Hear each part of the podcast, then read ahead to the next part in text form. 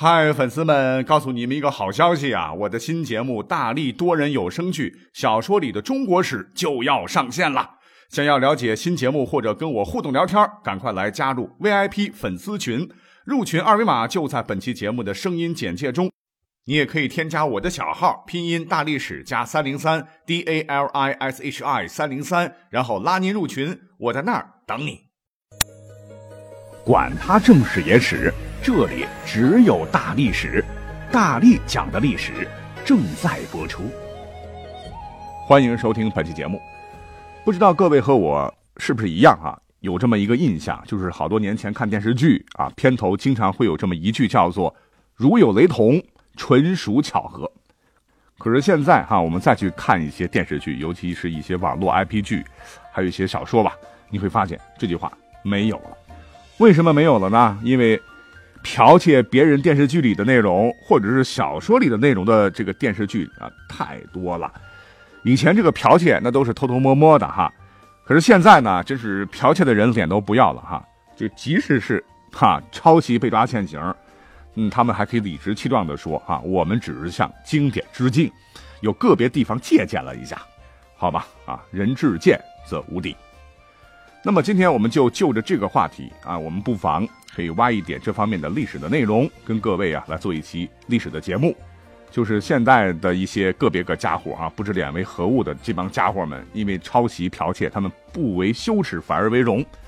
那这在古代呢？啊，古人都讲君子谦谦之风啊，有没有跟现在一样这种抄袭的丑恶现象呢？啊，不知道你想过这个问题没有？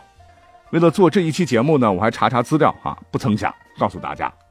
古代的这个抄袭情况啊，也是举步枚举啊，很可能比现在还要普遍啊。为什么呢？因为现在呢，我们还有什么知识产权版权法，那个时候啊，说别说是法了，连个保护机构都没有啊。再加上那个时候的信息交流哪有现在这么快啊？网络上一传，这大伙点个手机，马上到网上搜一搜啊，就能知道抄没抄。而古时候啊，可能过了 N 年。被抄的那位还蒙在鼓里了。更重要的是啊，古代啊，大伙读书就是为了一个目的，就是当官出人头地。怎么当官呢？啊，一般情况下还得靠寒窗苦读走科举。所以呢，仕途这条路啊，走得好不好，往往和写文章的这个能力是密切相关的。那既然刚才讲到了，在古代啊，抄袭低风险，要是抄好了，收益这么的高啊，所以在古代呢，抄袭现象。真是泛滥成灾啊！套用现在的一句话，那就是“天下文章一大抄，看你会抄不会抄啊！”自古皆然。好了，既然讲到了古人也会抄袭，那么他们抄袭的手法有哪些呢？除了会把别人的诗词歌赋、文章的这个格式照搬过来，或者是刻意模仿人家的这种意境，有时候呢也会把人家的这个原文是一字不落的复制粘贴。那绝对不输最近很红的《三生三世》。那我们那个时候啊，小学、初中、高中临毕业的时候啊，都特别喜欢买个留言本儿，然后请同学们啊写下对自己的寄语。那各位还记得吗？用的最多的一句唐诗啊，肯定就是王勃的“海内存知己，天涯若比邻”。那但是各位可能不知道，每当我们满怀深情的吟诵这句诗的时候啊，一个三国时期。曹魏的著名文学家，他的内心一定是很崩溃的。那他呢，就是曹植，因为王勃的这句千古名言，正是化用了他的一首抒情长诗《赠白马王彪》里的这句：“丈夫志四海，万里犹比邻。”那所谓的化用啊，其实啊也算是一种抄袭啊，在很多的古代诗词当中是被广泛使用的，是属于一种呢。打擦边球的这种手法，哎，如果使用得当啊，那就是向经典致敬啊！你不说我不说，大家都不说啊。可是如果你的这个火候不够，生搬硬套，那就是赤裸裸的剽窃化啊！界限呢，全凭功力。刚才啊，王勃的这句“海内存知己，天涯若比邻”和曹植的那句原型是吧？“丈夫志四海，万里犹比邻”相比较啊，他改的呢还算是清新脱俗。可是问题是，大家呢？是记住了王勃的这句话啊，千百年来却忽略了老前辈曹植，他才是这句话的原型，在这里实在要替我们的曹子建来喊声冤。我记得哈，曾经讲过梅妻鹤子的这么一个故事啊，说的是一个北宋的著名的隐逸诗人，叫做林波啊。虽然他是孑然一身，但人家有老婆有孩子啊，他老婆就是梅树，他儿子就是白鹤，所以人们呢常拿梅妻鹤子来比喻的是隐居。林波呢曾给他的梅妻啊写了一首情诗，叫做《山园小梅》，里边呢有一句千古佳句，我给您念念哈，叫。疏影横斜水清浅，暗香浮动月黄昏。就是稀疏的影儿横斜在清浅的水中，清幽的芬芳浮动在黄昏的月光之下。啊，这写的真的是非常优美了哈。但是，各位可知道，这句诗它有原型啊？哎。我再给各位念一下哈，这个诗的原型，您看看相似度几何？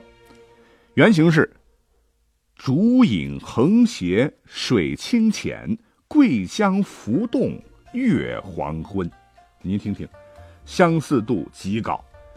这句话啊，实话来讲的话，意境其实也是不输林波的啊。在秋天桂花开的日子里，月光清澈的夜晚，竹影轻摇啊。在开满桂花的地方，享受隐隐飘来的桂花香味，啊，也是沁人心脾呀。那这种情形也是令人心醉的。那这首诗的作者是谁呢？啊，说出来可能无人识啊，因为林波很聪明啊，他化用了一个冷门诗人的诗。千百年来，大家只知道哈梅妻鹤子的林波啊，却不知道这位诗人就是五代南唐的姜维。啊，你就改了这么几个字啊？意境来讲的话，我们是各有千秋啊。你借鉴了我的，结果呢，大家只知道你林波，不知道我姜维何许人也。你想，这对原作者来说能忍吗？那同样哈，在北宋呢，也有一个著名的词人，他叫做秦观啊，在他的名篇叫《满庭芳》里面哈，有一句词，叫“斜阳外寒鸦万点，流水绕孤村”。就是夕阳西下，只见无数寒鸦急飞归巢啊！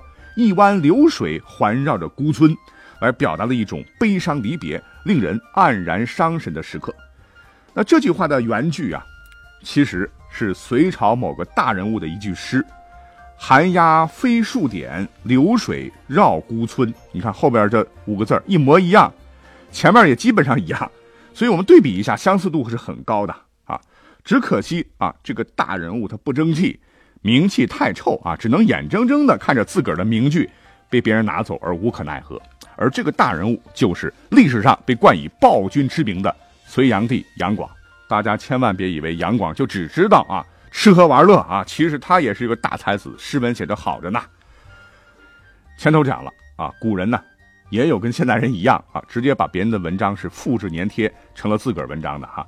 那这个典型人物呢，就得搬出刚才讲到的曹植啊，他的爸爸曹操来了，因为曹操也是著名的大诗人呐啊，他的那首《短歌行》是脍炙人口啊，我们高中时候都学过对吧？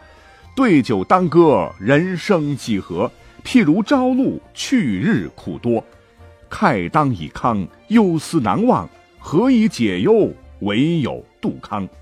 青青子衿，悠悠我心。但为君故。沉吟至今，悠悠鹿鸣，食野之苹。我有嘉宾，鼓瑟吹笙。我们上学那会儿呢，这首诗是要背的哈，里边有很多完完全全是一字不落的哈，从别人文章里啊借鉴过来的。一句是“青青子衿，悠悠我心”，完全是出自《诗经·正风》中的原文。原文是“青青子衿，悠悠我心。纵我不住，子宁不嗣音。”你青色的衣裳时常萦绕在我心中，纵使我不去找你，你怎么能够一点消息也没有呢？啊，主要是描写了一个男子在城楼上等候他的恋人那种心情。而《短歌行》之中的哈“悠悠鹿鸣，食野之苹，我有嘉宾，鼓瑟吹笙”这几句啊，已经有很多字了哈，都是一字不落的引用了《诗经·小雅·鹿鸣》里的内容。鹿鸣就是古人在宴会上所唱的歌啊，一群鹿儿。悠悠叫，在那原野吃青草啊，我有一批好宾客，弹琴、吹笙、奏乐调。所以总体来讲呢，曹操的短歌行它本来就是很短，可是这么短的这些诗句当中，竟然那么多句是一字不落的用了别人的诗句。你这就算是两首诗啊，年代太久，作者不详，不收版税，你起码也得给人注明一下，对吧？那以上说的这些呢，还都是诗词歌赋当中啊，呃，因为是文字都不多嘛，呃，改得好了，你可以说是化用啊，你可以打个擦边球，大家也就不计较了。可是下面呢，我即将要讲到的这些历朝历代的这个故事啊，可真的算得上是赤裸裸的剽窃了。我们按照年代来说吧，在唐代呢，我们都知道啊，科举制度那不如后面这么严格啊，选人呢有很大一部分。啊，还得靠朝廷的官员来举荐人才，所以呢，当时的读书人啊，为了能当官呢，都会拿自己写的文章去遍访权贵啊，反正是没有度娘啊，你也查不到。那有些无耻之徒呢，就动起了歪脑筋，在唐宪宗元和年间呢，出了这么一个搞笑的事儿啊。当时有一位进士叫李波啊，白居易啊称颂他老人家是动笔失传报谢风啊，总之是位大才子。让白居易都很佩服。李波年老的时候呢，朝廷任命他在齐州这个地方做郎中啊，这个郎中级别还算可以了。有个姓李的书生呢，就拿着自己的诗词歌赋啊，一堆文章来请求拜见。李波本人呢，也是个爱才心切的人啊，听闻此人才学不错哈，也就接见了。寒暄之后啊，拿过这个小伙子的文章一看，呦，这个文章写的不少啊，而且文笔都极佳。但是越看这个李波啊，越是吃惊，为啥呢？因为很多诗都和他年轻的时候没考中进士之前写的作品《唐诗纪事》是一模一样。李波就说啊：“后生啊，这都是我的旧稿，你为什么拿我的旧稿来见我呢？”这李生一听啊，脑筋很快啊，满脸通红的，惭愧的说：“我我我我拿您的诗卷，之所以冒充，是我自己的。”是特意今天请求您把这些诗送给我，因为这些诗写的太好了，真是情不自禁的想把他们据为己有啊。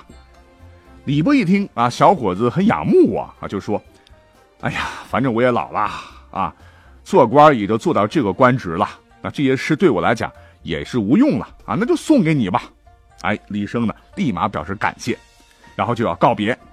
李波就问他要去哪里呀？李生说。我呀，要到江陵去拜见我的表丈卢尚书。哎，李波就问：“尚书的名字叫什么呢？”这个李生答：“洪轩。”啊！这个李波大笑道：“秀才，你又搞错了吧？这个卢尚书是我的亲表丈，你怎么又冒充呢？”李生一瞅，完了，又露馅了啊！